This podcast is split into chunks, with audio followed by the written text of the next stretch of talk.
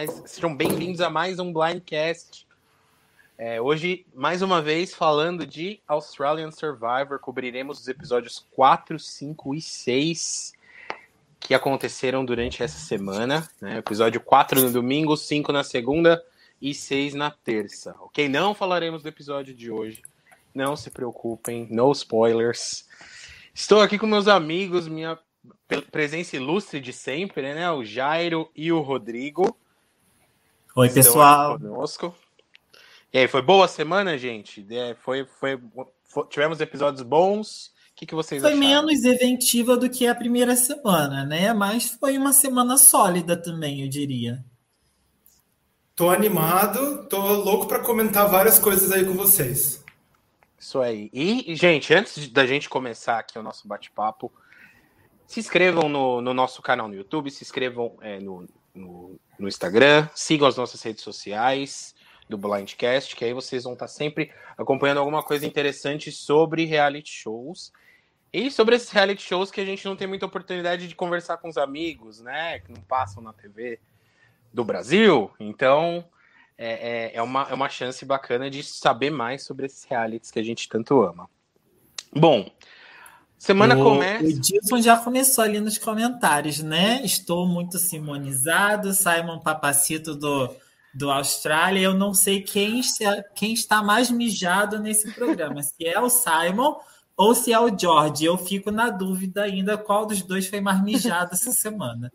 Onde ele está comentando? Eu não tô. Não... Ah, agora atualizou para mim. Agora atualizou. Dilson aqui, é, já tá empolgado, Dilson. Só tinha visto o boa noite dele. Isso aí, Dilson.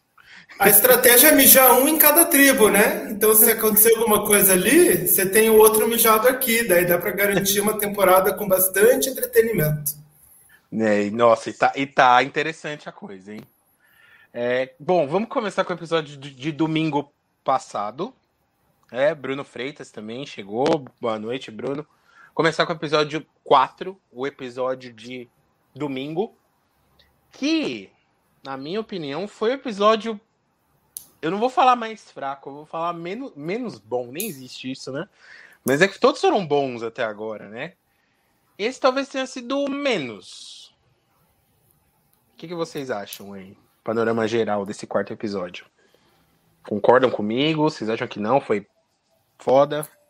Eu acho, Gabriel, que em comparação com o que a gente teve na semana passada, deu uma caída.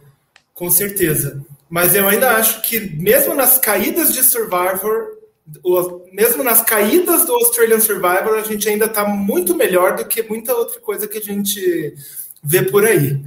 Então foi um episódio estratégico, mesmo ele tendo uma caída, foi um episódio interessante de ver quem é que está por cima, quem é que está capengando. A história tem que se desenrolar, né? A temporada é longa, então a gente vai ter com certeza alguns episódios assim mas Australian Survivor nunca deixa de nos entreter. É normal, né? Normal a gente ter uns episódios de baixo aí. Mas não foi nem tão baixo, na minha opinião.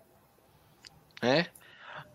Bom, a gente começa. Bom, só relembrando, né? O, o, episódio 3 termina com aquele blindside maravilhoso do Gavin.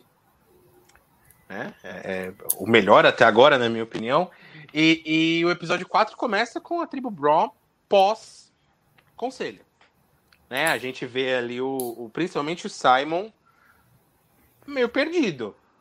Ele tinha certeza que isso não ia acontecer, né? E, e a gente vê aí o, o, Simon conversando com o Emmett, mas é no o Simon é o que, quem tem o destaque dessa semana, né? O resto da aliança mal aparece.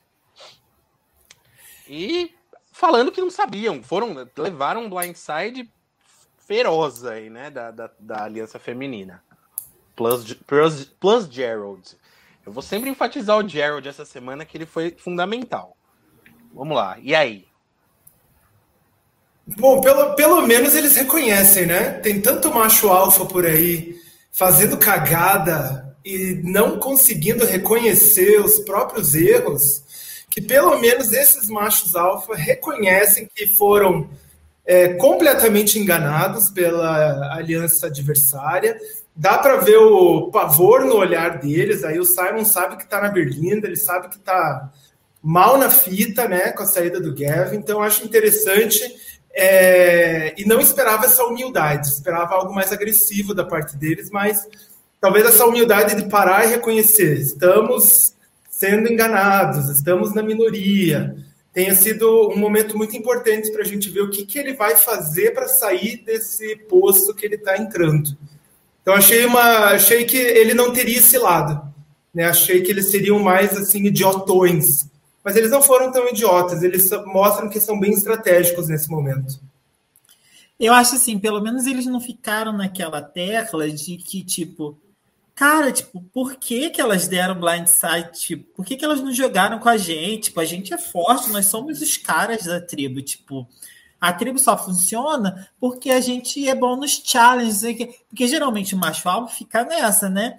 Pelo menos eles reconheceram que existiu uma divisão de alianças e que eles foram para o bórum.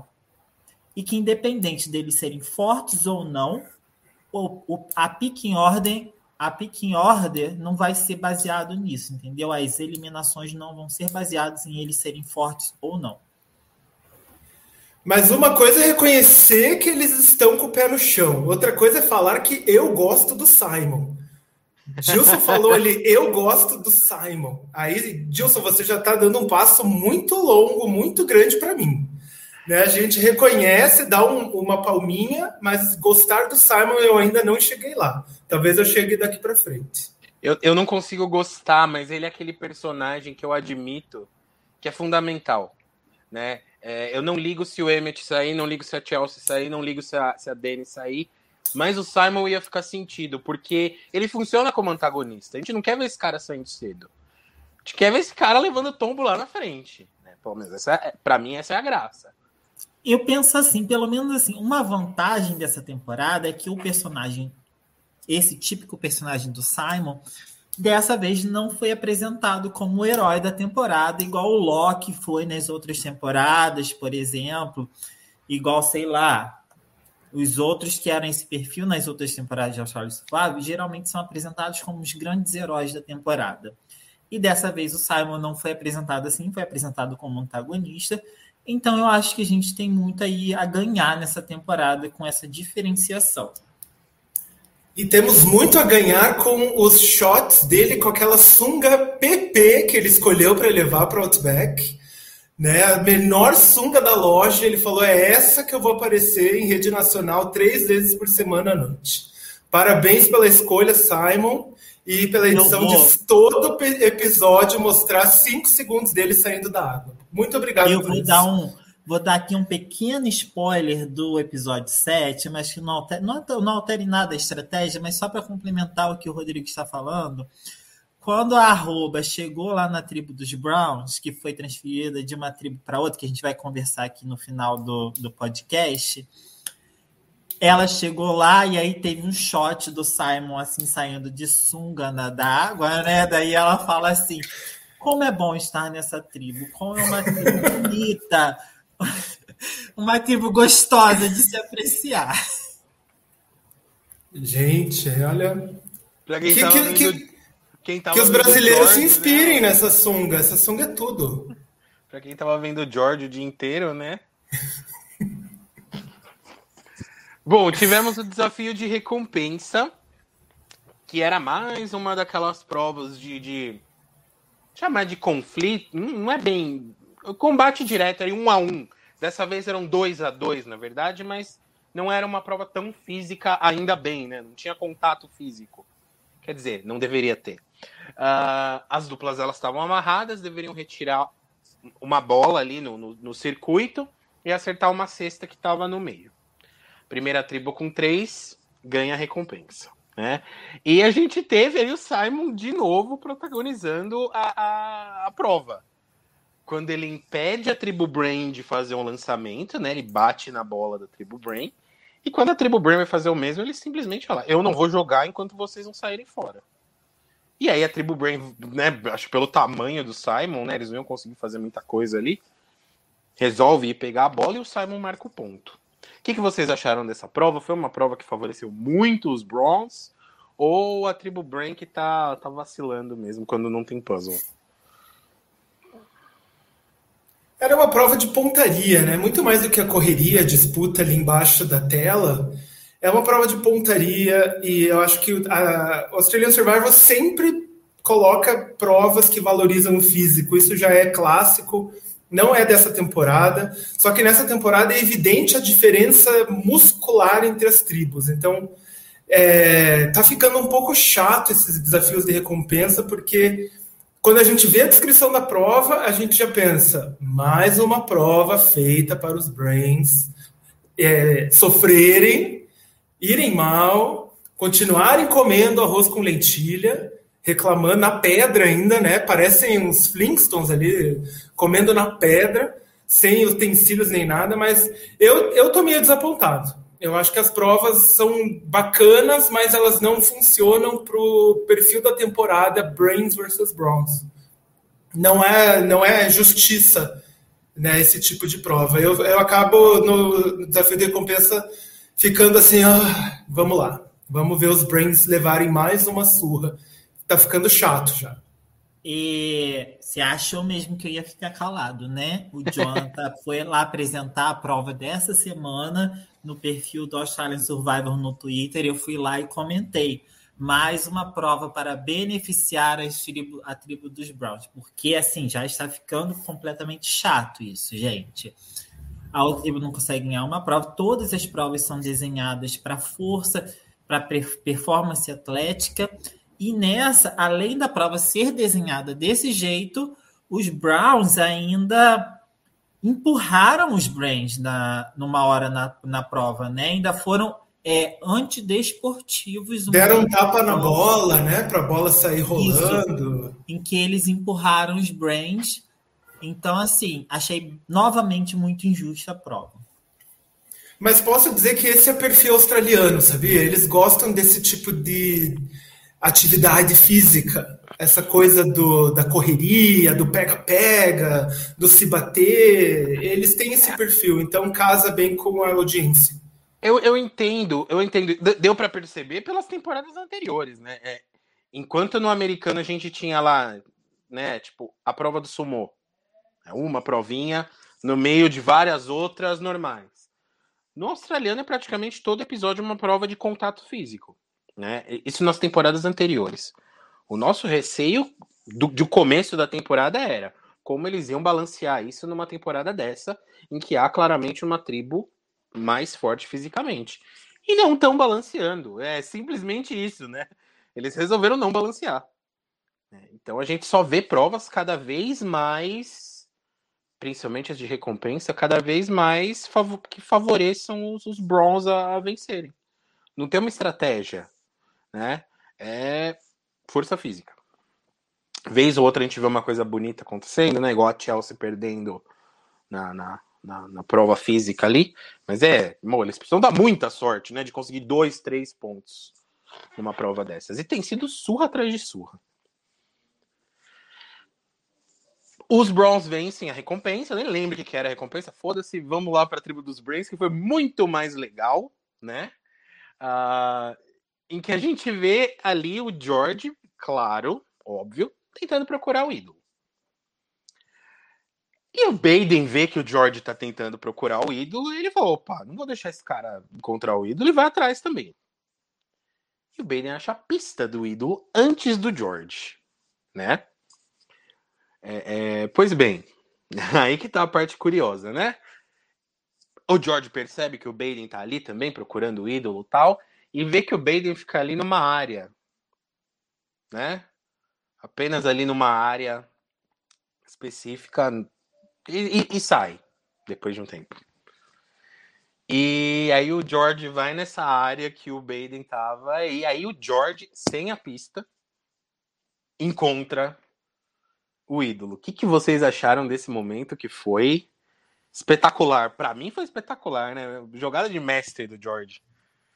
Eu achei assim, ele não teve a pista, mas ele teve a dica da produção, né? Mas aí, quatro ídolos mijados essa semana, dois para o George, dois para o Simon. Certeza que a produção começou, sei lá, gravar muito a área que o que o Baden estava procurando o ídolo, olhar para a cara do George E aí o George foi lá e foi procurar o ídolo, gente. E os ídolos, assim, não tão difíceis, não. Essa temporada do Australia Survival, eles não estão difíceis. Estão em é, cima outro... de árvores. E, é, assim, se você tiver um feeling, assim, de qual região que ele tá, não é difícil de achar. Uhum. Os dois primeiros foram, eu não digo difíceis, mas eles estavam na frente da tribo inteira, né? Então era, tinha um desafio maior ali. Depois disso, realmente, ficou um negócio meio besta. Concordo. Mas acho que também a inocência da nossa parte é achar que a produção não vai mijar de alguma maneira o jogo, né? É Talvez nós que assistíamos ao Survivor algumas décadas atrás achávamos que era 100% natural que as coisas aconteciam, né? Eu acho que a gente já já está mais um pouco mais calejado, mais experiente. A tensão ali entre quem vai achar primeiro acaba gerando uma diversão bacana. Eu fiquei pensando, quem vai achar primeiro? Será que o George vai achar? Será que o Baden vai achar? E isso já é entretenimento para 10 minutos de episódio e já está de bom tamanho para mim. Muito melhor do que a aliança contrária a eles acharem. Né? Acho que faz um bom entretenimento, foi um bom momento ali. Quem vai achar, quem vai achar? E o fato de estar exatamente na frente da, do acampamento é, ajuda é, a produção a não fazer algo tão óbvio e também ajuda os nossos, os nossos participantes preferidos, que estão na minoria, a ficarem mais ligados. Né? Talvez a gente ache que eles sejam mijados pela produção, mas talvez pense você, se você está numa minoria de uma tribo, a tua necessidade, teu desespero de procurar o ídolo é maior. Né? Talvez a outra, o outro lado não se sinta tão ameaçado, então ele não procura com tanto afinco. Pode ser assim, unir o útil ao agradável. A produção quer ajudar e o participante está desesperado, então juntos eles fazem essa jogada acontecer. O Dilson falou ali, Baden muito burro nunca deve ter assistido Survivor. Como não olha na parte de cima das árvores? Eu também acho que se a primeira coisa que eu fizesse se eu tivesse um acampamento era sair procurando na árvore, cavar. Eu ia sair à noite, eu ia sair de manhãzinha, eu ia procurar no fundo do mar, mergulhar e cavar lá embaixo. Eu ia fazer de tudo. E não mostra esse povo fazendo nada. Mostra esse povo tomando sol na pedra né, jogando coisinha na água, fazendo pescaria, não mostra eles procurando nada. Que bom que pelo menos alguém como George está o tempo todo procurando ídolo. Eu acho assim, eu teria uma dificuldade nessa locação do Australian Survival dessa temporada, porque geralmente é, quando é locação na praia, a galera vai assim, a, a árvore que tá torta na praia, o elemento que é diferenciado, não sei o quê. E nessa temporada do Australian Survival, tudo é muito peculiar nessa, loca... nessa locação deles, né? Tudo é, as árvores são diferentes, todas as pedras são diferentes nessa locação. Então, assim, eu teria dificuldade de imaginar aonde estaria. Mas a partir do momento que o Baden estava circulando apenas uma área, ficou muito fácil para o George. Mas assim como ficou fácil para o George, poderia ter ficado fácil para Georgia, poderia ter ficado fácil para Way, né? Também tem uma, vamos valorizar também aí o nosso Don Quixote, né? O nosso anti-herói aí, ele faz por merecer também. Né? Se, a, se a produção mija ele é porque ele tem discurso, ele tem ação, ele tem o que apresentar para o programa. Então, vamos mijar as pessoas que merecem ser mijadas. E George Eu discordo de você com a questão do do anti-herói, hein? Eu acho que o, o George ainda vai ser consagrado como grande herói da temporada. Tomara! O George é extremamente necessário, né? É, é, eu já disse isso aqui e vou repetir: ele é uma pessoa completamente equivocada. E isso é entretenimento. A gente gosta de ver a pessoa equivocada indo longe. Então, e que seja o herói, nossa, é o que eu mais quero. Eu, diferente do, do Dilson aqui nos comentários que não gosta do George de jeito nenhum. Eu sou super fã, eu quero mais esse cara indo longe. Bom. Uma coisa, gente, bom, vocês sim. não acham assim que tá. Cara, eu acho que eu tô meio indignado com isso. O, o Dilson comentou aí sobre a passividade das majoritárias. tá muito cedo no jogo para as pessoas estarem tão confortáveis assim com as alianças, gente.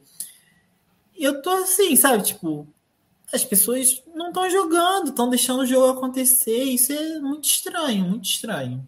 Então, no, no, do lado do Braun, não sei se eu concordo tanto, até porque a gente teve um.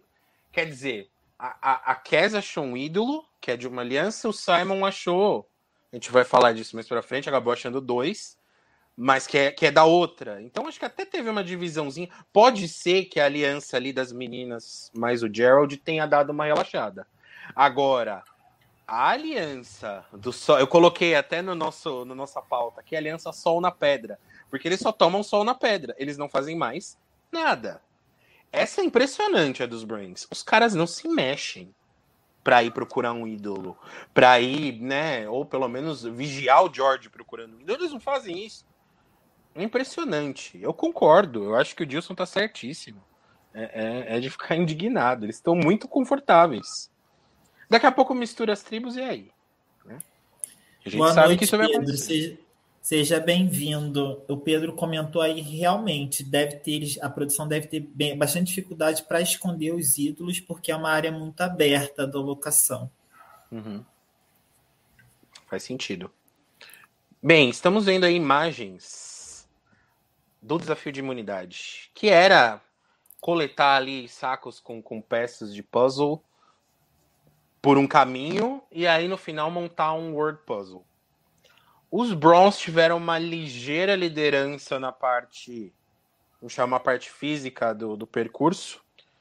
Os Brains alcançaram e ficou para o quebra-cabeça. Aí na quebra-cabeça a gente sabe que o Way reina, né? O Way destruiu o quebra-cabeça. De Ainda novo. mais quebra-cabeça de palavra, né? O word puzzle de montar frase. Ali, né? Puta, Era dela.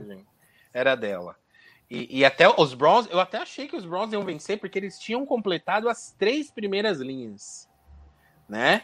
E eles estavam ali se matando nas duas últimas palavras e a Way matou. Mas, gente, o Until Down não tava tão lógico assim, não. Não tava tão é, fácil. É, não, assim, não, não tava, não tava. Until não tava. Down, eu acho que foi muita perspicácia aí da, da Way, eu achei. Uhum. Não era tão simples. Ao mesmo tempo que a gente teve a Way como destaque positivo, a gente teve o Benny como destaque. Aliás, o Benny aparecendo pela primeira vez na vida fazendo bosta, né? Nunca apareceu, aparece fazendo cagada. Ele foi apontado aí como responsável pela derrota dos Browns nesse puzzle. Ele, ele deu uma vacilada ali, se embaralhou com as, com as letras e foi apontado como responsável pela, pela derrota. Segundo Simon, eles tinham separado um grupo de letras e o Ben pegou esse grupo de letras que já estava separado para uma frase e embaralhou todas as letras novamente. Eu, eu, discordo quando você diz que foi a primeira vez que ele apareceu fazendo cagada. Eu acho que quando ele escolheu aquele penteado para participar do programa, ele já apareceu ali fazendo uma cagada. Que aquele cabelo não dava, né? Não, não, não dava para a câmera focar nele com um cabelo tão feio. Então ele já já estava assim fora da edição por causa disso. Então foi a segunda vez que ele apareceu fazendo cagada e pior que não foi a última. Né? Depois que ele faz essa cagada, atrapalha o puzzle, o Simon justamente joga a culpa nele e, na, e na, no acampamento decide com a aliança dele que o alvo vai ser o Benny, um alvo muito coerente, né? um alvo muito lógico. O que, que acontece no acampamento? Benny vai lá, conversa com a sua aliança e decidem o alvo é Simon. E daí ele de decide tomar um banho de rio. E eu não lembro qual foi das meninas da Era aliança. Dani, era a Dani, a, a, a Dani. Ele tenta arrancar algo dela, assim, tipo, e aí, quem é que vocês vão votar hoje? Né? E daí ela fala, não sei. E ele fala, é, mas nós já estamos bem decididos. Então ela vira e fala, então vocês vão votar em quem?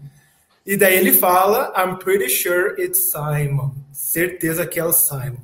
Então aí é a terceira vez que ele cagou na temporada. E nesse momento eu falei, nossa, erro de iniciante, grosseiro.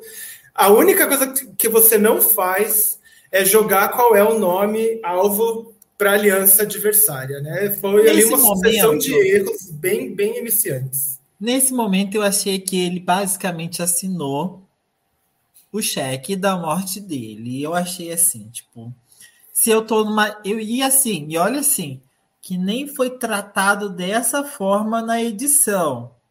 Mas eu acho que pode ter sido por causa disso. Porque se eu tô numa aliança com ele e ele vaza o nome que a gente vai votar, automaticamente eu, eu passo a acreditar que ele não é uma pessoa estável para estar na aliança comigo. Apesar, assim, eu até manteria ele por mais uma rodada, mas na outra tiraria ele. Achei que sim, que foi precipitado o move de tirar ele agora, mas eu não, não confiaria nele, sabe? Ele, é, é, ele faz essa, essa cagada e o Gerald tá ali junto também. Gerald é o cowboy. E ele não, não consegue acreditar né, no, no, na burrice do Benny. Ao mesmo tempo. Bom, é, o, o, Rodrigo tinha falado que é um nome sensato, né? Ter colocado o Benny na roda. Eu acho que é a primeira vez que, que acontece isso, né? Porque sempre a gente vê ali a aliança minoritária jogando um nome nada a ver, né? Igual a, a tia lá que mirou no Emmet. Jamais iria acontecer. Agora eu acho que foi muito inteligente da parte e do. E eles iam fazer o quê? Jogar Shannon mais uma vez? Né? Shannon já tá não estava da aliança, certo, não né? vai dar ah, certo. Então, dar certo. eles foram ali para a pessoa que estava mais é, vulnerável na aliança maior e eles jogam o nome para o Big D. E o Big D nessa cena mostra que está muito propenso a votar, né? Ele mostra que está gostando aí do, do que ele está ouvindo. Então a gente já vai para o conselho assim vendo que a chance do Big D votar no Benny é muito grande. Né? E Benny realmente foi burro, porque jogar Survivor a gente pode até jogar sem saber muito bem o que fazer, mas tem coisas que não se faz. Exatamente. E essa é uma delas. E o Big D, ele tem, ele tem essa característica de, não sei se vocês concordam, de meio que votar em quem vai mal nas provas. Ele já fez isso com a, com a tia, esqueci o nome da tia. Ele já fez isso com a tia, ele, ele saiu da prova convicto. Eu vou votar nela. Né? Foi por isso que os votos até foram pro lado dela. E aqui eu acho que aconteceu mais ou menos a mesma coisa mesmo. Que, que Big J tá ficou fazendo? muito puto, né, com, com o Benny. Do Benny ter zoado a prova. É, Para mim, claro. E, e, o interessante, aí que tá, né? Na jogada do Simon. Eles aproximam a Shannon depois que é justamente a pessoa que ele estava tentando eliminar desde o começo. Então eles chegam na Shannon, soltam a ideia de que eles, eles vão votar no Benny, se ela não quer se juntar a eles, e ela fica balançada. Né? Isso que é interessante. Ela fica ali, putz, meu, esse cara realmente é um imbecil. É por isso assim que eu acho que, que novamente eu volto a frisar. Tem uma história que não está sendo contada na tribo dos Browns. É, eu acho que Benny é um personagem que. Benny não, o, o Big D Big é um D. personagem que tem muito mais poder do que ser apenas um swing vote. Sabe? Porque meio que pareceu que ele que trouxe a Shannon e a Cass. Como que ele conseguiu ter esse poder, sabe? E não foi só na hora do CT. Antes do CT, o Simon procurou ele e depois procurou a Shannon, dando a entender de que o Big D traria a Shannon, sabe? Então eu acho assim, tem alguma coisa que ficou obscura aí. Sabe outra coisa que eu acho que pesou? O Pedro levantou aqui nos comentários que o cowboy ouviu tudo. A gente não tem a cena do cowboy contando para elas.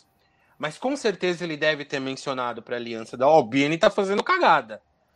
Porque no final das contas, a votação acabou sendo um 5 a 5 com o Benny, com o Big D flipando a princípio, mas no Revolt todo mundo votou no Benny, menos a Flick e o Gerald, né? Então, eu acho que teve, não, não é possível que não tem, que elas não tenham sabido dessa dessa vazada de informação. Se foi pelo Gerald, se foi pelo Big D, não sei. Mas eu acho que o Gerald deve ter comentado alguma coisa. A dúvida fica se Big D é o swing vote, se ele é a pessoa que não pertence a nenhuma aliança, ou se ele é tão estratégico a ponto de ser o cabeça das duas das alianças duas. ao mesmo tempo.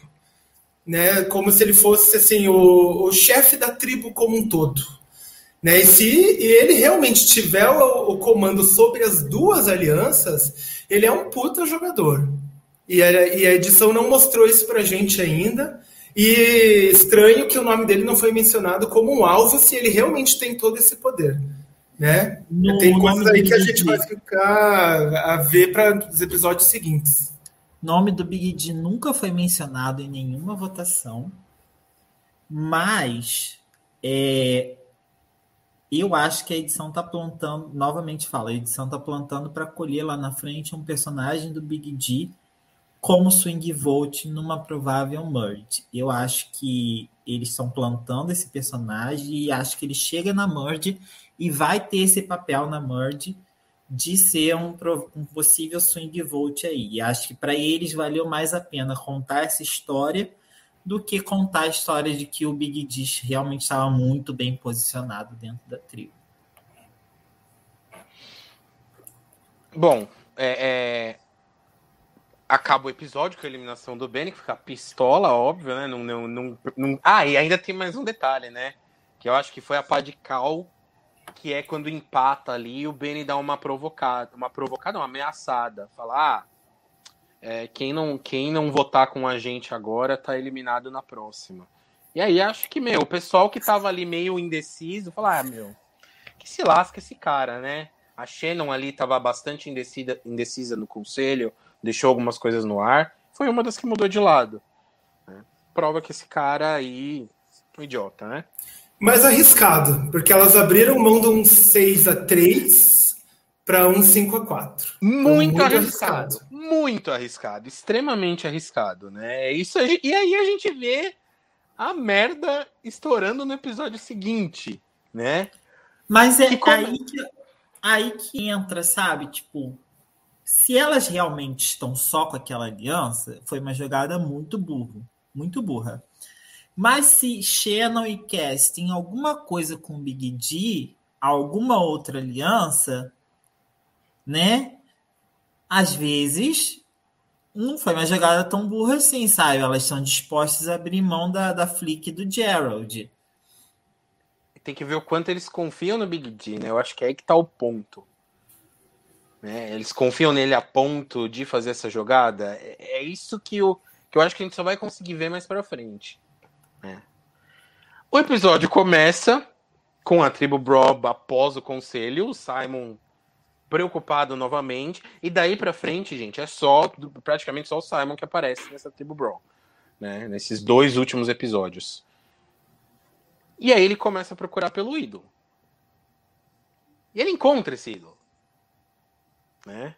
Ele encontra o ídolo sem ninguém para ir atrás também, sem ninguém para vigiar. Ele encontra o ídolo sozinho, ninguém sabe da existência desse, desse primeiro ídolo, né? E putz, aí a gente vê aquela, aí, aí que a gente fica pensando, será que ele foi burrice eliminar o Benny? Porque aí a gente tá num 5 a 4, 4 a 1 com esse Big D que a gente não sabe onde tá, mas tem um ídolo ali, né? E agora é... ele ainda tem o ídolo. Então, assim, se elas realmente estavam só naquela outra aliança lá, foi uma jogada extremamente burra. Exatamente. Vamos para a prova de recompensa, a prova clássica de rolar os troncos. E aí, gente? Outra prova que favoreceria os, os Browns, o que, que vocês acham? E essa hora eu fui fazer um chá.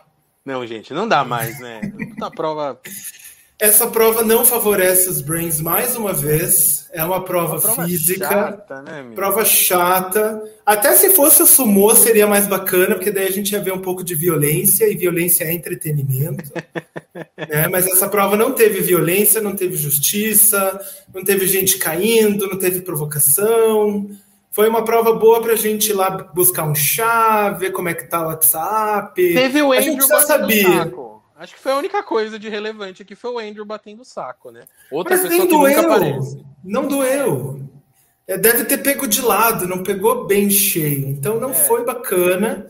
E as provas de recompensas chatas, como está dizendo o Dilson aí, né? Não tem prova interessante. E se a proposta é Brains versus Bronze, teria que ter um elemento Brains em todas as provas, assim como está tendo um elemento Brawn em todas as provas né? Sei lá, tem, tem outros reais que colocam com equação matemática no meio do desafio. The Challenge faz isso sempre. Ou então um quiz de perguntas de geografia básica, assim. É, é ridículo, mas é uma maneira de privilegiar a característica principal da tribo, né? Então acho que não está favorecendo, está chata. E como o episódio tem uma hora e dez, às vezes a gente precisa ir no banheiro, a gente precisa pegar um, um snack para comer. A prova de, de recompensa é perfeita para esse momento. É, sim, eu tendo a concordar um pouco com o Dilson, que essa prova, assim, das, de todos os challenges, eu achei que foi, assim, a que foi menos é, pro lado dos Browns, porque eu acho que a tribo dos Brains tem muitas pessoas que trabalham com, com equilíbrio. Eu acho que a Hayley, a, a Hayley teria aptidão para essa prova, a Cara teria aptidão, aptidão para essa prova. A Hayley ganhou o ponto dela contra a Flick. Então, e os homens também não são ruins, assim, não são pouco atléticos, assim, podem não ter força, mas não são pouco atléticos. Essa então... tribo Brain, essa tribo Brain, ela me lembra um pouquinho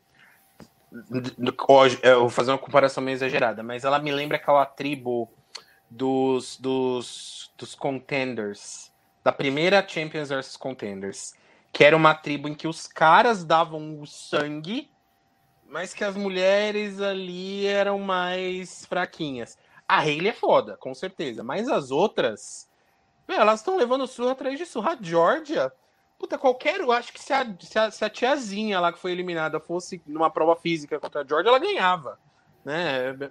Peso de papel total, sabe? Mas é porque também as mulheres do Brown são muito fortes, né? Só acho então, que só Podia ter dado uma dosadinha. Só a Shannon ali que não dá pro gasto, mas de, do resto, todas as outras mulheres são muito fortes, mano. Sim. Uma é carcerária, a outra é lutadora de boxe, a outra é surfista, a outra, não sei o que, que é Kézé, também é lutadora, também é atleta de alguma coisa. Alterofilista. Então, alterofilista. Então, é. porra. Não, é uma covardia, né?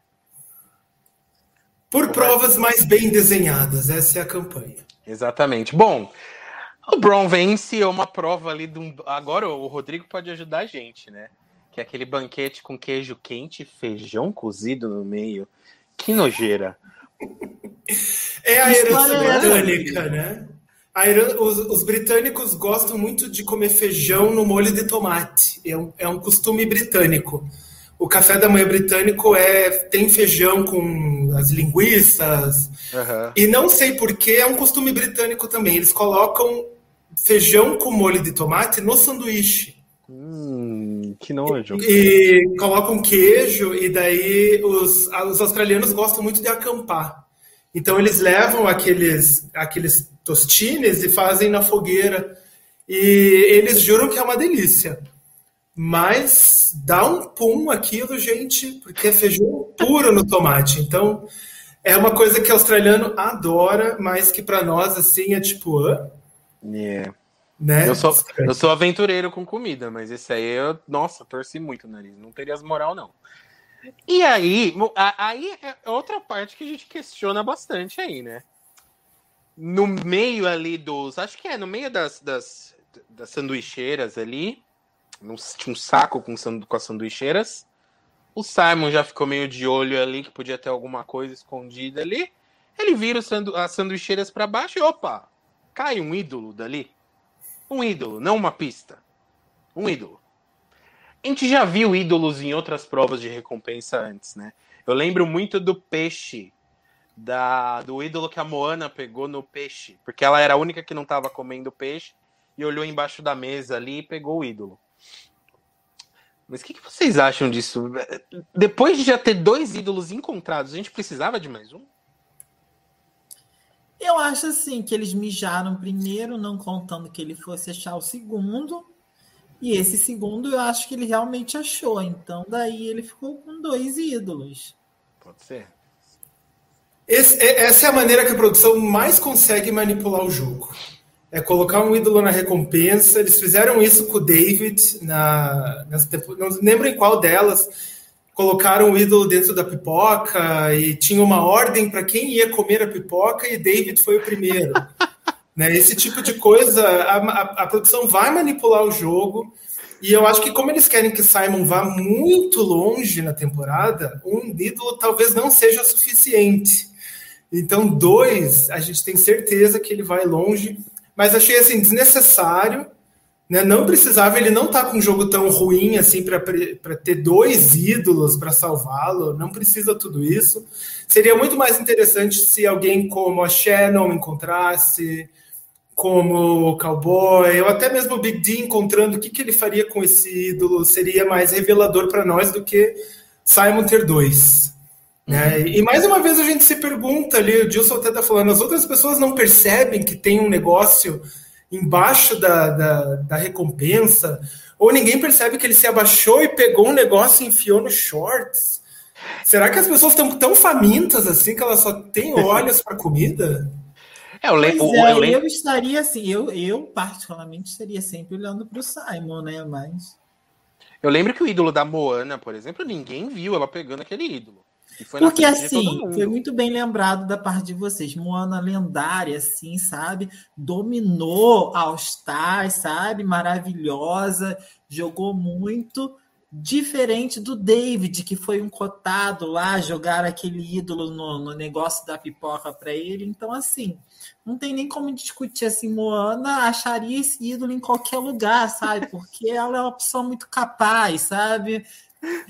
Só não é capaz gente, de falar, gente, né? Mas eh, tirando a isso. Gente, a gente está esquecendo que esse ídolo, na verdade, não passou em branco. Uma pessoa da tribo viu ele pegando o ídolo. Exatamente. Que foi o nosso querido cowboy. E é, na sequência do episódio, ele conta para Flick e para quem mais que estava na rodinha? A Shannon Cass. A ou a Cass. Eu acho que ele, é ele ele conta que ele que ele tá com o ídolo e isso já gera assim uma esperança para nós que queremos ver esse ídolo, pelo menos que ele use esse ídolo para perder esse poder todo. Né? Então realmente ele foi visto. As pessoas não sabem que ele tem dois, as pessoas sabem que ele tem um. É, então vamos ver como é que isso vai ser desenrolado aí na, na Gente, próxima votação deles. Você sabe que assim, eu tô assim que eu fico assim, né? Tipo, eu gosto quando as histórias dos personagens da, da temporada são contadas. E a, a edição também não explicou ainda por que, que o Gerald clicou mais com a aliança feminina é verdade. do que com, com os rapazes, assim, tipo, eu não entendi. Ele, na, na mesma hora, rapidamente, com uma boa cadelinha, foi lá e contou para todo mundo que tinha visto o Simon pegar o ídolo, sabe? Por que essa relação do Gerald está tão forte assim com, com elas, sabe? Queremos saber. Será que porque ele não é tão alfa, né? Ele é mais gordinho, né? Uma, uma coisa meio cool table. Não sei. Não sei. É, é esquisito, né? É esquisito mesmo. Eu não. A, se você tivesse que falar assim, ah, em quem você aposta que o Gerald vai se aliar? Não seriam com, com as meninas, sabe? Vendo o perfil. Não seria. Ele tá super cadela delas, total, né? O... Mas que bom! Que bom. O Dilson tá falando aí que a edição focou várias vezes no cowboy, e eu também tenho um negócio para falar. É... Vocês já perceberam que todo episódio tem aquela edição muito boa do Gerald cozinhando alguma coisa para tribo, é, encenando alguma coisa, contando uma piada para tribo a edição do Gerald é muito boa. Eu, se a essa altura tivesse que apostar em alguém para o winner, eu apostaria no Gerald. Teve até fotos sensuais na pedra, né? Em algum momento ali. eu gosto muito dele. Não sei se o winner, né? Ele ainda não mostrou é, jogo estratégico bastante para ser o winner. Mas o, Survivor, o Australian Survivor é muito longo. E às vezes acabam chegando, não os melhores, acaba chegando quem consegue escapar de todos os tiros que são atirados até lá. Né? Vi, vou, visto temporada 4. Né? Sobra quem, quem consegue se, se camuflar mais. Uhum. E eu acho que ele tem essa coisa de ser uma, um personagem que se camufla bem. Então talvez ele chegue longe por ser não ser o alvo óbvio da tribo dele. Falando em alvos óbvios, né? Vamos falar de Brains. Olha aí, dois alvos óbvios conversando. George é, Baden. É interessante esse momento aí, porque o, até então o Baden ele não ia muito com a fuça do George, né? Eles não, não, não se bicavam muito. E, e, eu achei curioso que o, o George, de todas as pessoas ali que ele podia tentar se aproximar, ele se aproxima do Baden, porque ele percebe que o Baden de fato não tá naquele grupo do Sol na Pedra e dá certo. E dá certo. O Baden falar o George é irritante, mas ele é, é, eu prefiro ter alguém irritante que vote comigo. E ele tem razão nisso, né? Ele não levou pro pessoal, levou pro, pro, pro jogo. Mostra o ídolo pro Baden. E eles, eles começam a, a seguir juntos. Eu adorei essa movimentação. Faz muito sentido para os dois. Mas junto, só, sozinhos eles não vão muito longe. Né? Eles, precisam, eles precisam de uma argumentação melhor com o resto da tribo. Né? A lealdade deles é muito bacana, mas falta um pouco mais de diálogo, porque eles vão precisar sair dessa minoria de algum jeito, ou eles vão rodar antes da morte. Né? Então, cadê o poder ali do, do social deles? Vai precisar aparecer em algum momento. Mas assim, eu acho que ali eles tinham o suficiente para brincar, sabe? Tipo, eles ainda não tinham a maioria. Mas assim, é, o George ele já sabia claramente que existia é, uma aliança de quatro e ele foi buscar quem não estava nessa aliança de quatro. E aí, com algumas pessoas deu certo, que foi o caso do Baden com outras pessoas não deu certo, que foi o caso da, da Hayley e da Rachel. Da Rachel. Isso, da, da merendeira irritante, que eu não suporto ela. ela é Aí... pedagoga, ela não é merendeira. Enfim, trabalha com escola. É. Aí... É, tava bem dividido, né? Você tinha os dois quartetos e as duas meio que no meio, né? Mas o Pedro falou ali uma edição bem frenemy, Friends and Enemies. Então achei que pela, pelo momento que foi construído nesse episódio, talvez essa dupla vá render.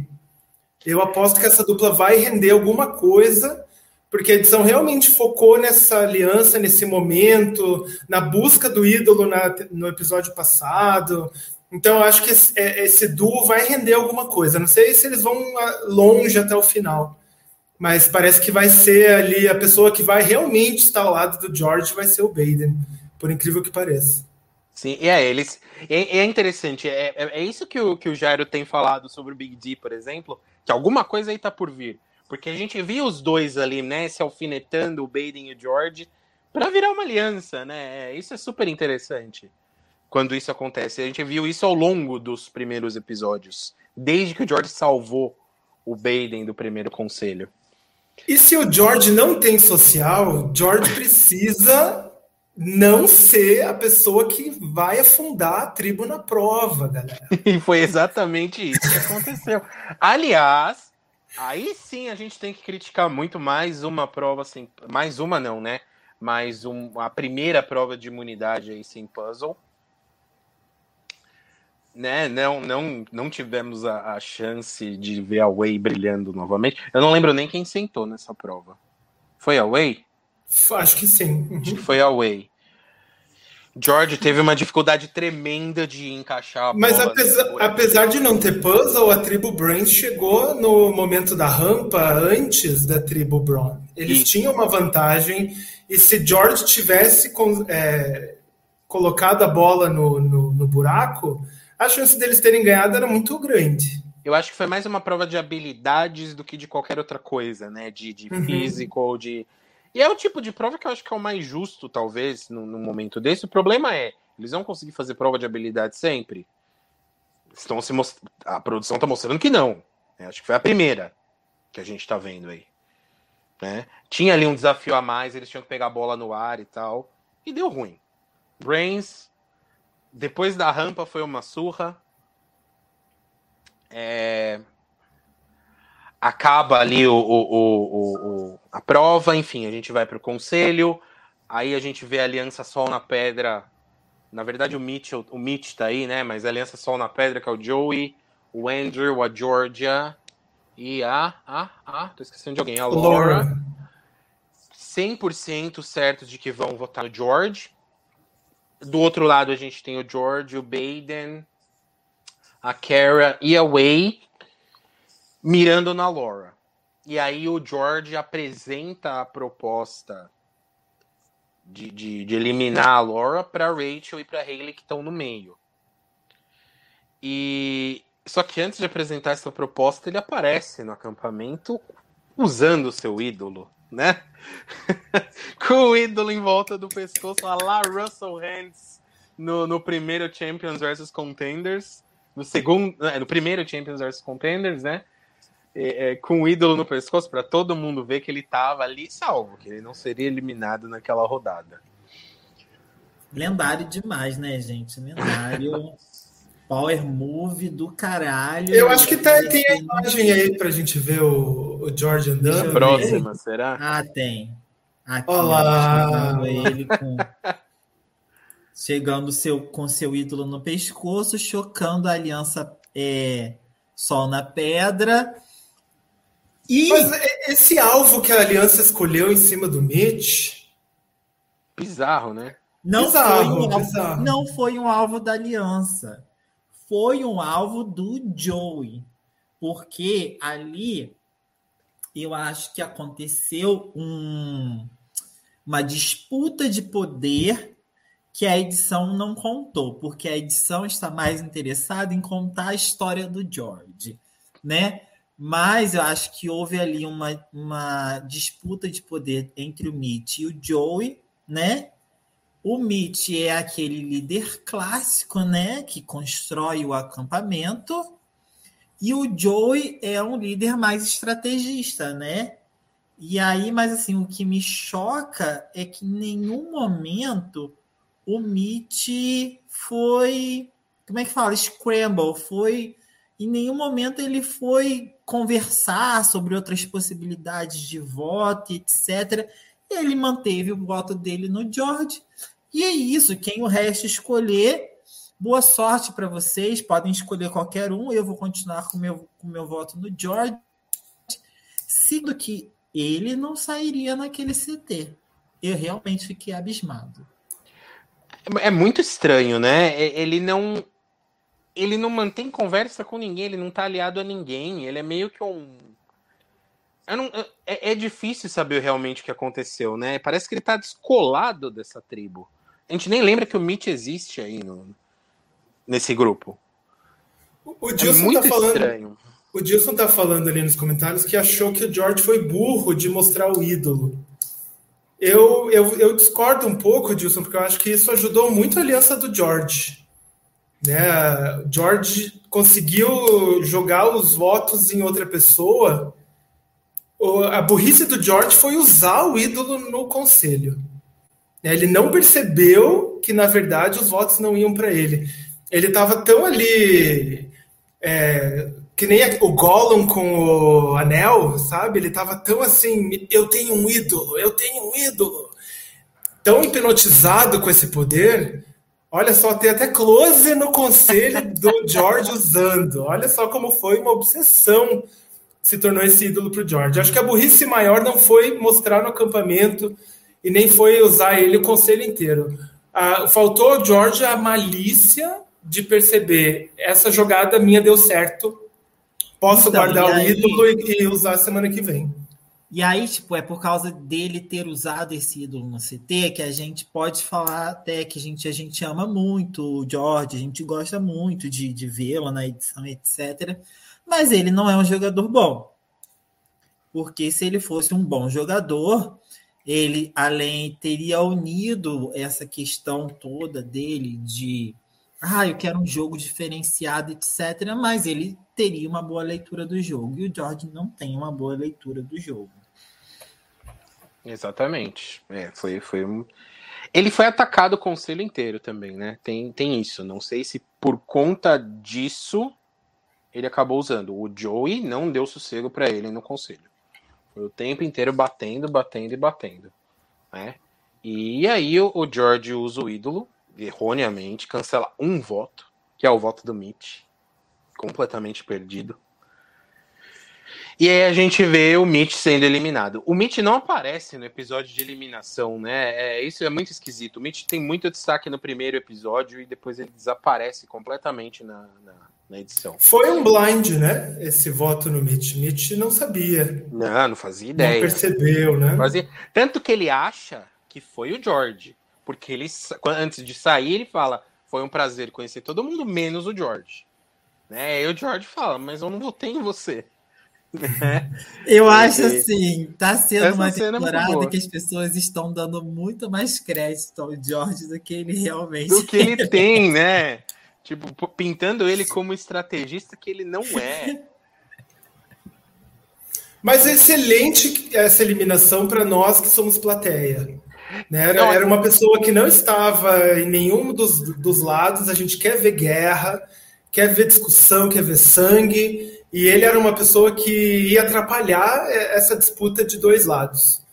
Né? Ele era assim uma pessoa que estava achando que estava movimentando alguma coisa, mas ele não movimentava absolutamente nada. Então, se fosse para sair alguém para melhorar o gameplay, que fosse ele, porque ele ali não estava melhorando nada. Nada. E eu não sei se vocês concordam, eu coloquei isso como observação aqui, que ficou óbvia a saída do, do Mitch no episódio. Porque todo mundo tem tido seu clipe de, de apresentação até agora, incluindo todos os eliminados. E a Laura ainda não tinha tido o clipe dela. Então, para mim, quando eu vi eles mirando na Laura e não mostrava, e o clipe dela nada, o clipe dela nada de chegar, eu tive quase certeza de que ia ser o, o, o Mitch. Né? Ficou muito Antes óbvio. deles começarem a definir os votos, eu jurava que ia ser o Joey que ia sair porque o Joey já estava tretado com o George, né? E aí passou o VT do Joey. Passou no, nesse episódio. Né? episódio. Daí você fica assim: é hoje? Não! Uhum. É hoje que o Joey vai ser eliminado. Sim. É, eu também. No começo do episódio eu achava que ia ser o Joey. É, mas depois eles começaram a ter, ter, uns alvos esquisitos aí, de gente que não aparece. E aí, para mim, ficou óbvio que, que seria o Mitch. Né? Inclusive, o, o, episódio do Benny foi isso, né? O Benny tem o, o clipe dele, ele faz a burrada e ele sai. Né? É, sai o Mitch, sem saber de onde veio o tiro, começa o episódio 6. Famigerado episódio 6.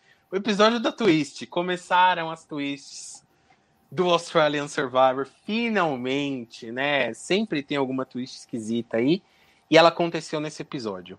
Começou, Bom, né? O tradicional mijo de Australian Survivor, né? é, muito esquisito essas twists, mas tudo bem. A gente vê aí no, no, começo do episódio o Jerry. E essa cena eu não sei se ela aconteceu de fato logo após a recompensa ou no começo do episódio 6. Parece que ela tá meio deslocada. Vocês não sentiram isso também? Que ela. Por que, que ele demoraria tanto para contar para elas desse ídolo do, do Simon? Pareceu uma cena meio deslocada. depois da prova de recompensa, só que encaixaram nesse episódio. Pra ele ter VT todo episódio, talvez? Talvez. É, meio, meio esquisito. Enfim, ele foi lá contar para as meninas que o, o, o, o, Simon tinha o ídolo. Né? E aí elas já começam a, a pensar, a confabular. Que ninguém sabe que ele tem dois. É, esse que é o, o X da questão. Uh, na tribo Brain a gente tem aí uma discussão interessante, né? Que é o George puto com a, com a tia. Puto com a tia. Né? Ele, ele, ele eu entendo eu entendo o lado do George ficar indignado, mas ele leva muito pro pessoal, né? Tipo, qualquer coisa que ela fala, ele acha que ele tá sendo atacado por ela. Eu não vejo desse jeito. Eu acho que ele é um cara. Ah, eu vejo. Des- me desculpa, Você mas. eu vê, jura? Ela tem cara de que é aquela que exclui a, criança que tem problemas na escola. Fala pro pai assim: ó, só, seu filho tá trazendo problema para a escola. Não tenta entender o, o problema que a criança tá tendo, não tenta incluir a criança. Ela tem cara desse tipo de pessoa. Sabe quem que ela me lembra? A Tara da primeira da segunda temporada Jesus do amado. Survivor. E tenho a impressão de que ela vai ser carregada até o final, igual a Tara foi. Ai, não, não brinca. A Olha, a Tara é uma das pessoas que eu mais odeio na história do Australian Survivor, se não for a mais. Espero que Ah, eu tô com esteja muito errado, mas eu acho dessa que não, mulher, hein? gente. Sem brincadeira. Você matou a dessa mulher. charada, eu acho. Puta que pariu. É. Ah, e aí, meu, ele chama ela de mentirosa tal. Ela fala que não é mentirosa, que ela era swing vote. E não tem o ataque a Hayley, né? Mas é porque o George ele não chega a, a- a conversar com a Hayley.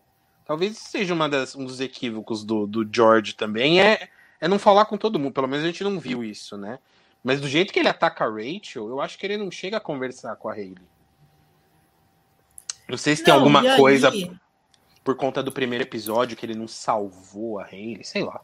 Talvez a, talvez a Rachel deu a entender que poderia trabalhar com ele. Né? Acho que foi a- a- algo que a Hayley não faria, porque eu acho que a Hayley é uma jogadora melhor do que a, a tiazinha. E eu e Gabriel somos professores, né? então já convivemos com muita coordenadora, pedagoga. São pessoas intransigentes, são pessoas que estão acostumadas a ditar as regras do grupo. Né? Então, a, a postura dela é uma postura clássica de coordenadora pedagógica. Não, não, Ela, ela tem a verdade dela e ela tem também a maneira como ela quer que as pessoas se relacionem. Né? Ela é a cara de de controle. ela é a cara de uma ex-coordenadora minha. Agora que você falou, meu, eu, eu sempre falei, puta, ela me lembra alguém, ela me lembra alguém. Acho- Acabei de fazer a conexão, exatamente isso. Então, Exatamente. gente, mas aí então me diz, ela não é esse típico tradicional personagem escolar, tá entendendo? Sim. Que não que não tem um, um, um olhar diferenciado, sabe? Para É, mas ela tem controle, ela quer o controle. e ela quer, Ela o quer se controle, sentir no exatamente. controle, mas ela talvez não saiba argumentar o jogo dela ou o, porquê que as decisões dela são A, B ou C. Ela é, ela decidiu isso e é assim que vai ser. Né? Acho que isso que George também não aceita muito. Ela não E ele- explica muito, né? Por que, que ela fez isso. Não, ela foi para aquele contra- lado e, Porque e sim, ele e George encontra na Cara a pessoa Tudo que que, vai é o entender. oposto da Rachel. Exatamente. Tudo que é o oposto da Rachel. A gente tem ali um, um pequeno comentário do George no episódio passado, falando que a Carol é demais e tal, mas a gente não vê muito disso, né? Nesse episódio a gente vê o porquê. É, é, a Carol é um suporte emocional pro George ah, tremendo. Né? Acho que ele ia estar muito mais maluco aí se não tivesse ela ali para dar uma, uma segurada na onda. Né? A Carol Esse é foi ótima o momento que eu comecei a chorar no episódio. Daí pra frente eu não consegui mais. O que que essa edição fez com a gente nesse episódio, gente? Desse momento pra frente, assim, não consegui segurar as emoções. Pra mim foi muito forte. Eu não sei se eu tenho essa coisa do, do rebelde, não sei o que. Não me identifico com o personagem do George, mas eu já fui na vida acolhido por muitos personagens como a Cara. Então, a Cara é uma figura assim que eu gosto de ter por perto, sabe? Acho que qualquer um, né? E ela foi- fez exatamente esse oposto da, da Rachel, sabe?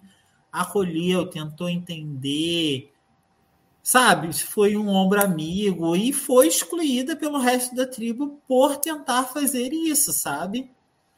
O passo que ela deu em direção ao George foi o passo que a Way teve medo de dar e não se permitiu, sabe? Achei de uma coragem, de uma bravura assim muito grande. a gente aplaude realmente é, esse acolhimento, mas ao mesmo tempo a gente entende que ela coloca o jogo dela em perigo. Né? E o que acontece na continuidade desse episódio, a gente vê que ela acaba sacrificando o jogo dela para manter a estabilidade emocional do George. E isso é muito louvável. Ela fazer isso num programa que vale dinheiro, ela fazer isso é, ela deve estar ali jogando pela família, ela é mãe, né? Então, é, tem aí muitas coisas positivas, mas a gente que é jogador e quer ver jogadas, quer ver pessoas jogando, a gente percebe que ela não tem a mesma prioridade que a gente. Né? Então, ela não é uma jogadora, ela está ali com outras prioridades, o que é muito bonito, mas ao mesmo tempo a gente percebe que será que vai acontecer do jogo dela se aproximando do George dessa maneira? E eu acho que tem muito a ver com o dom dela, né? O dom dela é esse de sentir a dor das pessoas, né? Então, a partir do momento que ela consegue sentir a dor das pessoas, eu imagino que isso deva tornar ela uma pessoa muito empática. E isso ela deve se colocar o tempo todo no lugar das outras pessoas, né? E a dor das outras pessoas deve ser uma dor muito próxima a ela. Então, eu imagino que por isso que parta do centro dela fazer essas atitudes altruístas. E a gente acertou muita coisa naquele, naquele primeiro Nossa, vídeo que a gente fez. sim. Não, o primeiro vídeo que a gente fez sobre os personagens antes de assistir. E a gente falou que por ela ser empresária, ah, será que tá vindo aí uma nova Janina? Não, é, é muito diferente da Janine. É bom também, né? É bom também. É, são perfis completamente opostos, né? Por elas serem empresárias e tal. Mas a Kara não tem essa parte estratégica. De velha Mas- safada, ela não tem nada. Não gente. tem. Mas a parte social, olha, eu gosto tanto dela que eu gostaria até de ver ela de novo, sabe? Em, em uma outra temporada. Já assumindo que ela não vai vencer essa, não sei, pode ser que ela vença, mas eu acho difícil. né? Enfim. É, ah, e tem uma cena muito boa também, que eu acho que é antes da prova de recompensa, que é quando o George sai para buscar o ídolo. E a Georgia, a gente vê a Georgia pela primeira vez. E ela fala que tá acompanhando ele não pra ver se ele A gente vai mostrar daqui a pouquinho Ah, isso, mostra, Gabriel. perdão, perdão. Porque tá. isso é depois É da depois. recompensa. Ok, é depois da ok, recompensa. sorry. É que na a minha anotação aqui eu já não lembrava muito bem o que tinha vindo antes. A gente tem aí a prova de recompensa. Ah, eu não lembro direito dessa prova, gente. Me ajuda. É mais uma prova que favoreceu os Eles Browns. Eu tinham lembro disso. uma corda que era enrolada em vários obstáculos e eles tinham que percorrer isso. Mas as Aham. pessoas que iam na frente tinham que não levar a corda muito adiante, porque a tribo tinha que mandar as pessoas que estavam atrás também pelos obstáculos. E aí Quem precisava a estava brilhante- atrás precisava da corda livre para poder se movimentar pela corda. E, E, finalizando com um ideia- tiro nos, nos vasos, quebrar os vasos. Isso. E aí os Brains tiveram a brilhante ideia de deixar Way e George juntos. Olha só. E deu merda, óbvio que deu merda. Porque foi muito pa- De novo foi surpreendentemente- parelho, né? De novo foi parelho. Sim, surpreendentemente, no final, os Brents conseguiram se recuperar, conseguiram ir bem ali na, na hora de, do lançamento ao alvo, né? E quase, é, podiam ter Que- vencido a primeira recompensa deles. A eu edição que mostrou esse- a Cara com dificuldade também nessa, Cara, nessa prova. Tá. A Eu, eu- Cara eu lembro. um problema para subir os obstáculos, mostrou ela também muito lenta. A Rachel sentou dessa vez, né? A Rachel sentou. Tá, dá pra ver ali pelo, pelo perfil ali no banquinho. E- mas eu acho um erro colossal eles terem colocado George e a Way juntos. Eles são claramente as duas pessoas com menos habilidades físicas ali. E eles podiam ter equilibrado, né? Mas enfim. Ah, ah, e antes da prova de recompensa, o George dá, uma, dá, um, dá um show à parte, né? Fala que ficou claro que tem heróis e vilões na tribo dele. Algo que os, os Browns adoraram ouvir, com certeza. Que foi um banho de sangue. que foi um banho de sangue. Isso. E, e, e aí, a edição vai amar, né? E vai mijar ele até o final, porque. Não, lógico. Ele é um grande storyteller, né, gente? Exatamente. É o que eu falo do equívoco, né? Uma pessoa equivocada rende. E, e os Bros vencem a prova, mas dessa vez a gente tinha aquele aquele sequestro, né? O, eles poderiam sequestrar alguém da tribo da tribo contrária para participar da recompensa com eles. Eles escolhem o Joe. No começo eu questionei um pouco, putz, você vai dar combustível pro cara mais forte da tribo oposta, mas os australianos, é, em retrospecto, eles não pensam muito assim, né? É, é eles pensam muito no, no lance do merecimento para dar esse tipo de coisa. Eu lembro daquela prova do daquele, daquele daquela estrutura super alta que a mulher não quis pular e aí o John volta para ajudar ela, e aí o, a tribo chama o John para recompensa. Então tem muito isso do merecimento, né? E o Joe é quem tá dando sangue nas provas, gente. Vamos combinar, né? A parte física dos Brains tem sido pau a pau porque o Joe tá ali. É, é a pessoa fisicamente mais potente da tribo.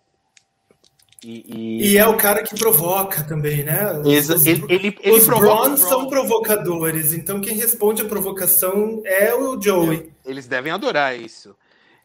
E aí, nessa recompensa aí, o Joey conta para todos os Browns quem é George, sobre a, sobre a ótica dele, né? É, isso é bem interessante também, né? Então eles já vão estar tá aí com um pré-julgamento sobre o George. E ele, e ele conta que George sobreviveu porque usou o ídolo. O que é uma mentira. Exatamente. É. Mas ele fala, George usou o ídolo, por isso que ele ficou. Uhum. E daí saiu o Mitch. É uma mentira, né? Ele não fala para os Browns que foi ele que arquitetou a saída do Mitch. Exatamente. Ele diz, George usou o ídolo e por isso Mitch saiu. É porque de e... fato foi surpreendente, né? Quando eles veem ali que o Mitch saiu, foi uma boa jogada do Joey, né? Ele já ele conseguiu uh, mudar o, o que aconteceu na votação a seu favor. Né? E daí na tribo Brains a gente tem essa reunião porque a tiazinha não gostou do jeito como o George é, falou sobre a votação e que na hora do, da competição, na hora do desafio, é para unir. E George estava provocando ali a, a desunião né, da, da tribo. Então ela está muito irritada com ele. Assim, é. George está criando animosidade entre a tribo.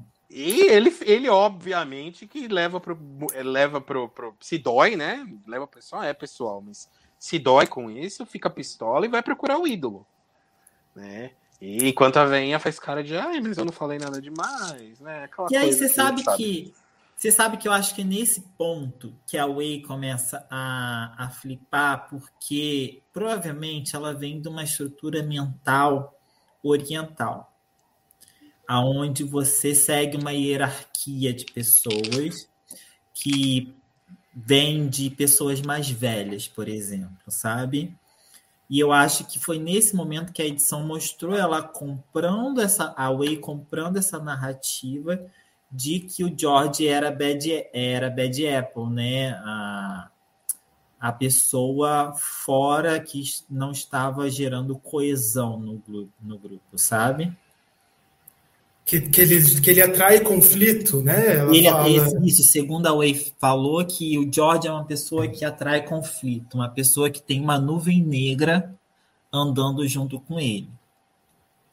Mas, mas, ao mesmo tempo, vamos falar mal da tiazinha aqui, da Rachel, porque ela, ela fala de uma maneira como se ela quisesse ajudar o George e ajudar a tribo. E, e se a gente vê entre os dois desafios, tem um momento que ele vai procurar o ídolo e a Georgia tem o clipe da Georgia e ela tá lá de batonzinho e terninho branco.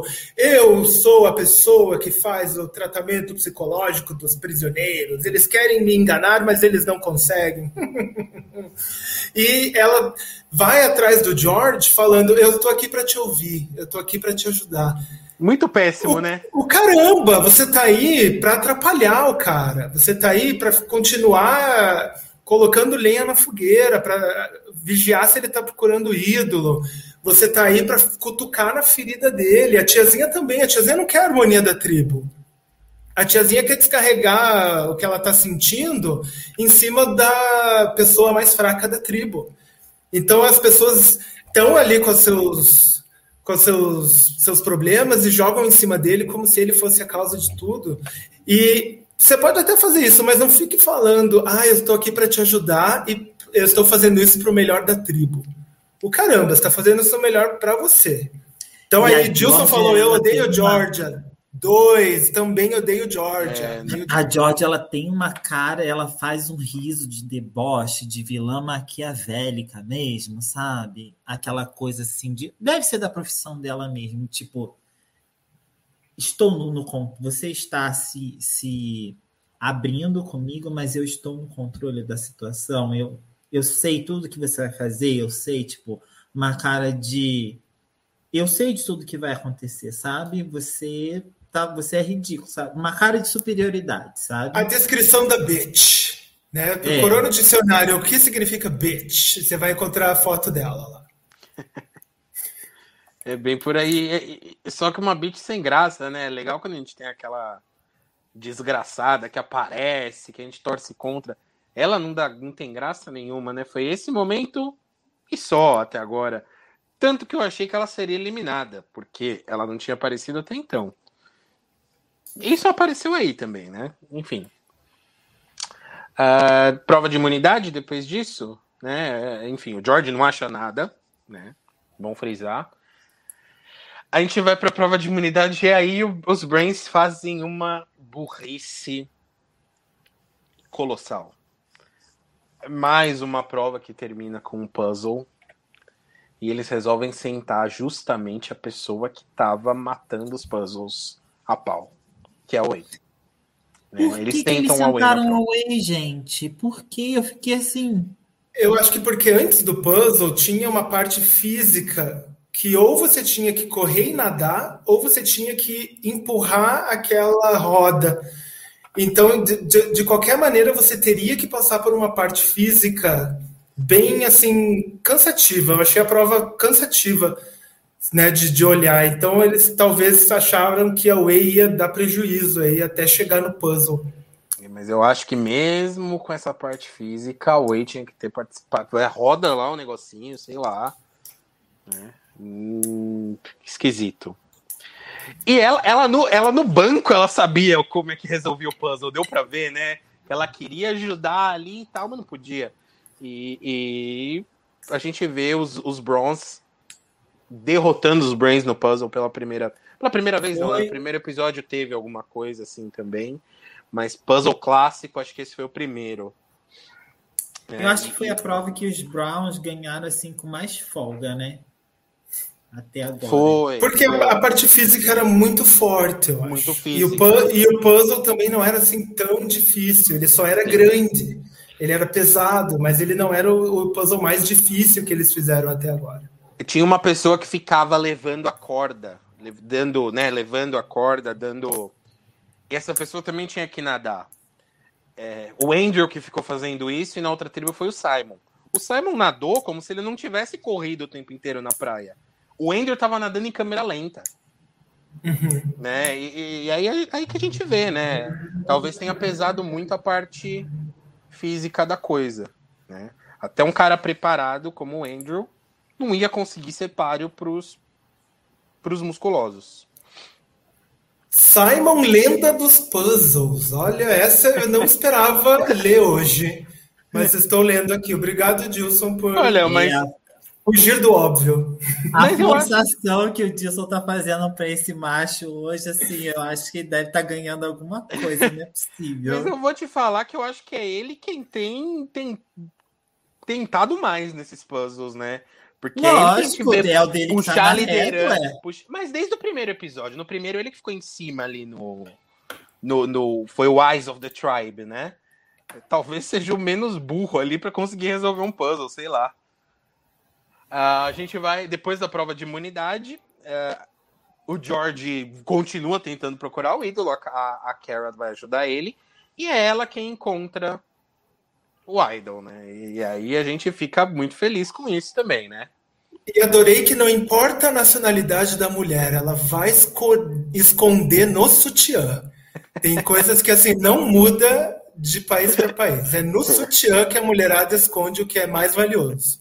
A Cass não conseguiu, né? Falta, acho que faltava volume ali, ela não, não conseguiu, mas a Carol fez a mesma coisa. Escondeu. Aí, nesse momento a gente foi assim, tivemos uma luz, uma esperança, a grande heroína do episódio ia ser a cara. Finalmente íamos ter o um empate na tribo, porque elas iam usar o ídolo, iam eliminar alguém do lado de lá. Não dava para dividir, né? A 6 a 4. Isso, devido a eles estarem dividindo os votos do lado de lá, surgiu a grande antagonista do episódio, que essa eu não previa.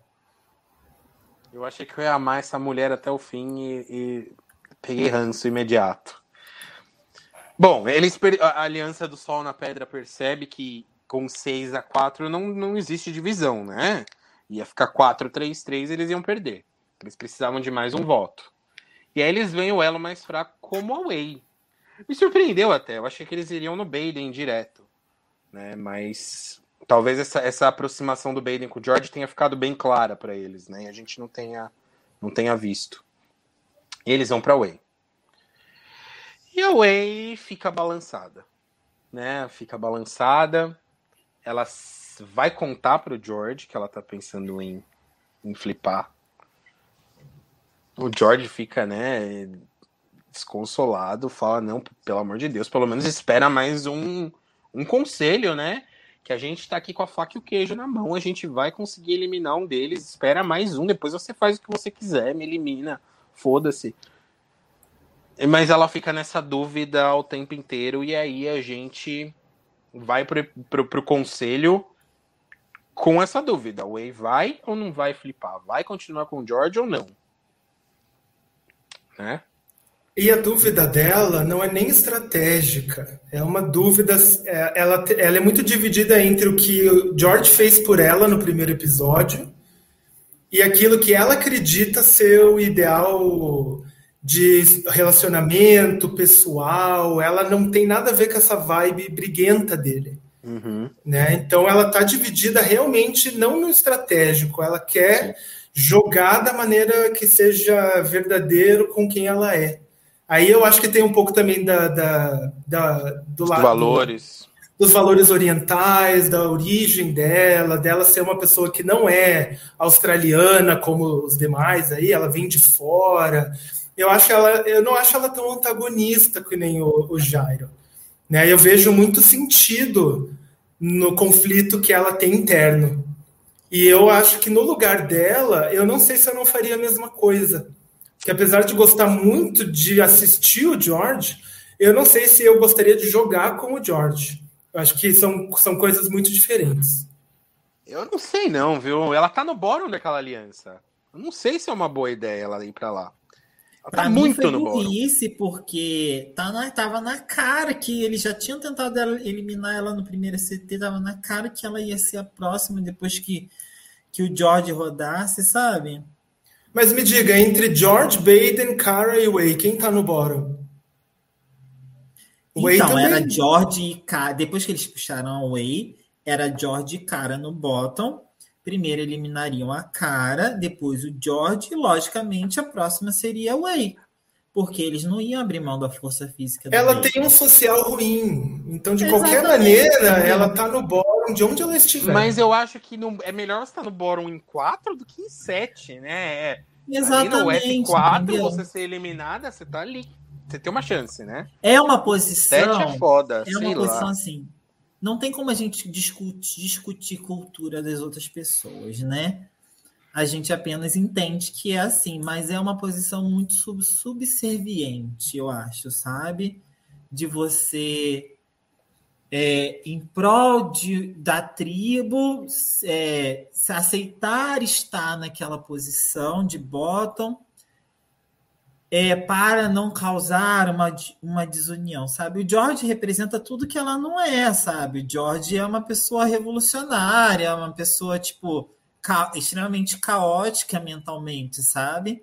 E ela não é nenhuma dessas coisas. E eu acho assim que ela se coloca nessa posição, ela sabe que ela é bottom e ela se coloca nessa posição subserviente. Ela não é estratégica, então faltou para o George apelar para o lado dela humano. Né? Ele não vai ganhar ela falando de voto, né? de, de de quem é que vai ficar na próxima, porque na rodada seguinte vai acontecer isso. Ele tinha que fazer um apelo emocional ali para ela. E ele, ele, nessa hora, não fez esse apelo emocional. Eu achei até que a Carol podia intervir nessa hora. A Carol seria a pessoa perfeita para fazer a mediadora disso então, e tentar aí, unir isso, mas não, não apareceu ela fazendo essa intervenção. O problema com a edição é exatamente esse, sabe? Enquanto eles socam a história do George na gente, sabe? A gente perde essas outras nuances do jogo. Que provavelmente a cara tentou falar alguma coisa, sabe? E o pessoal tá falando sobre ela ser uma puzzle beast, realmente. Mas isso não vai fazer com que ela seja winner da temporada. Ela vai precisar de algo a mais também. Na... Chegamos ao conselho. Na dança do ídolo, né? Quem está usando o ídolo agora? Passa a batata. A Kara faz mais ou menos o que o George faz no conselho anterior, chega usando o ídolo, só que ao invés de ficar com o ídolo, eles vão passando o ídolo pescoço a pescoço. Vamos fazer semana que vem, cada um com o ídolo? Daí uma hora eu tô usando, daí uma hora é o Gabriel, uma hora é o Jairo. Muito bom. O, o, a, a, cena é, é maravilhosa de se ver, né? O grande problema é que não adiantou muita coisa, né? Tipo, não causou caos. Porque o. Assim, no way. Não tinha é, nada não, fazer, gente. E eles, a aliança ali já sabia que ia dividir. Eles não iam votar numa pessoa só. Né? Eles já tinham na mente deles que eles iam dividir. Então não importa quem usasse o ídolo. Alguém da, da aliança contrária seria eliminado. Infelizmente, porque foi bonito de se ver. No conselho, o George apela ali para aquela para aquele primeiro conselho que se não fosse ele a Way não tava ali. E isso é verdade né? Se não fosse aquilo ali a Way teria sido a primeira eliminada. Mas ela se mantém com, com aliança Sol na Pedra. Ela vota no George na hora da leitura dos votos, o George recebe quatro votos, que são cancelados porque a Kara usa o ídolo para ele. Na hora que ela usa o ídolo para ele, ele fica muito emocionado, né? Chora. É, é, enfim, porque ele não, não, esperava por aquilo. Ele achou que a ia usar pra, o ídolo para o benefício dela. E ela colocou completamente o jogo dela em risco fazendo isso, né? Ela, ela desistiu do jogo dela pro, pro George avançar no jogo. Foi basicamente isso. A gente tem ali um empate entre a Kara e a Georgia. Cada um recebe três votos. E no Revolt, né? Só o George e o Baden votam na, na Georgia. A Way se mantém firme ali. E, e vota na Kara, né? E a Kara acaba voted out. Mas é interessante, não sei se vocês separaram isso. Que o Jonathan fala uh, eu não lembro no número que tá aí, seventh person voted out, mas não voted out of Australian Survivor. E aí eu já fiquei com a orelha em pé já. Né? Que aí como, você vai ficando calejado, né? De tanta twist esquisita e elas não aparecem. E ele não falou que ela foi eliminada do Australian Survivor, e aí a gente descobre que a Kara ganhou uma nova chance no jogo, mas na tribo oposta. E aí, gente, eu acho que nesse momento foi assim o grande arco do herói sendo é, ganhando os louros pelos seus atos. Eu acho que ficou muito mais bonita a edição do que eu se o Mijo tivesse ido para o George, sabe? Des, desse jeito, como foi contado, assim, gente, eu terminei o episódio assim, pronto, sabe? Eu falei assim, meu Deus, é ela! Mereceu! Mereceu muito bem! E assim, cara, tipo, foi muito lindo, muito lindo. Porque chegou no, no CT, a gente viu que ela não só era uma pessoa empática, mas como era uma pessoa altruísta, o jogo não estava nas prioridades dela, né? A gente viu, viu toda essa cadeia de coisas acontecendo. E eu acho uma coisa muito interessante dessa temporada de Australian Survival, que deixa a temporada imprevisível. São pessoas que vibram numa vibração diferente do que a gente está acostumado a ver do gameplay das pessoas, sabe? Eu não acreditei que ela ia usar para ele. Quando ela levantou, eu falei, ela vai usar para ela mesma. Né? E foi uma grande surpresa a hora que ela usou para ele. Sim. E aí, nesse momento, eu percebi, nossa, é muito forte o discurso dela, porque não é só ela falar, ela foi lá e agiu, sacrificou o jogo dela, não tinha como ela saber que a twist ia rolar, para ela o jogo estava acabando, mas ela fala, na hora que ela vai usar o ídolo, ela fala: gostaria de levar isso aqui pro, como um souvenir para os meus filhos. Né, você vê que ela tem realmente ali outra prioridade. Ela desmanchou os planos da produção. Pedro, concordo com você. E a gente adora quando eles fazem isso.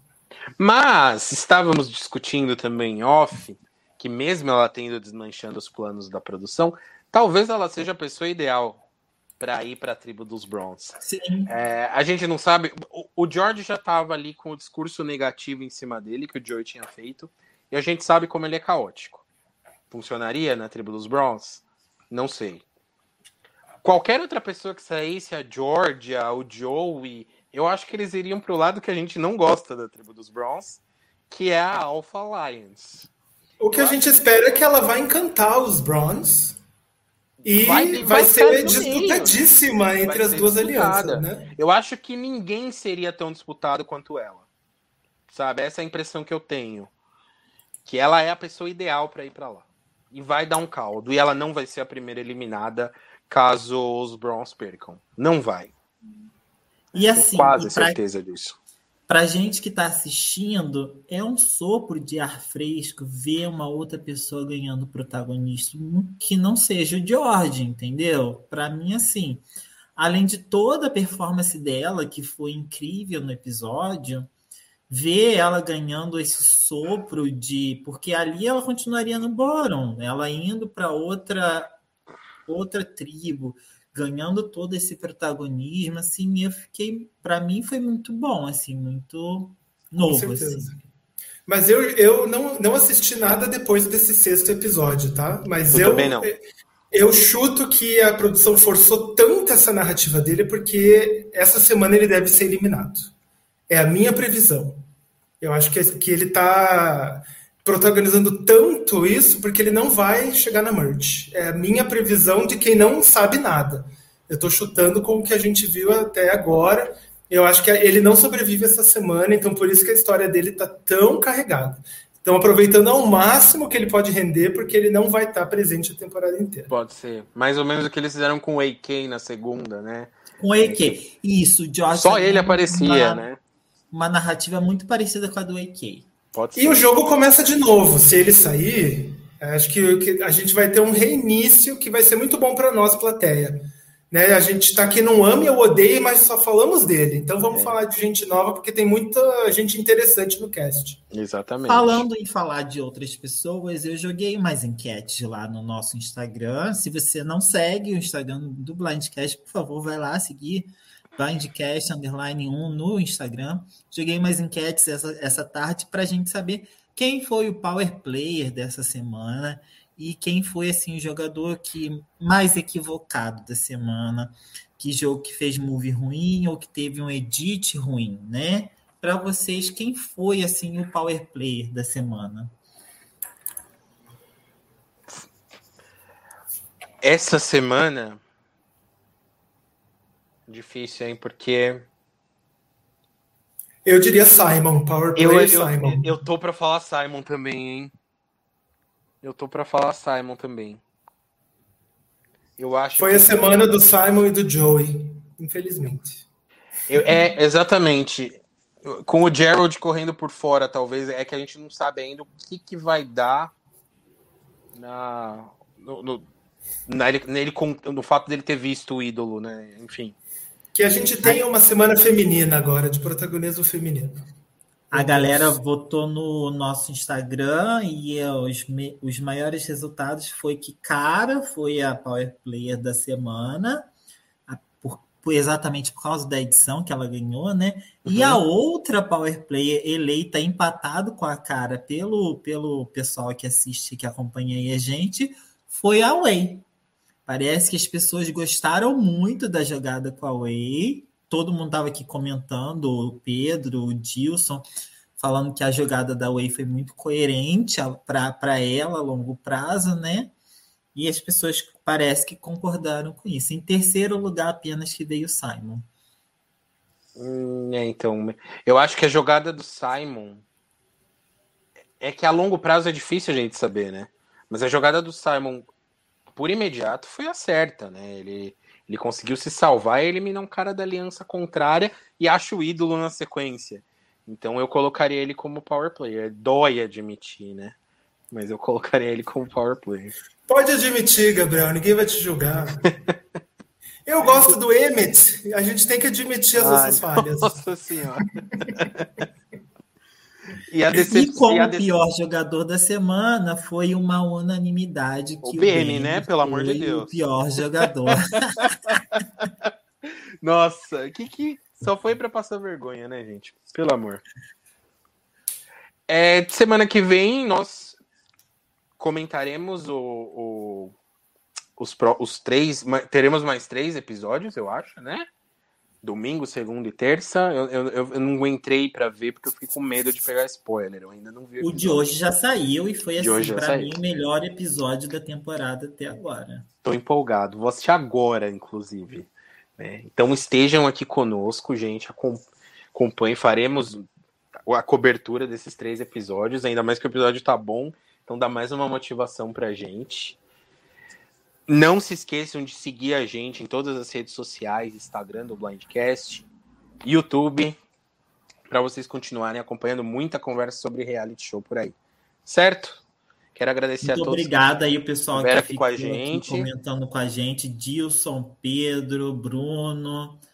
Se teve mais alguém aí que estava acompanhando Obrigado aí, Obrigado. porque a gente vai fazendo esse bate-papo, fica muito melhor quando as pessoas ficam interagindo com a gente, né? Os comentários de vocês são fundamentais.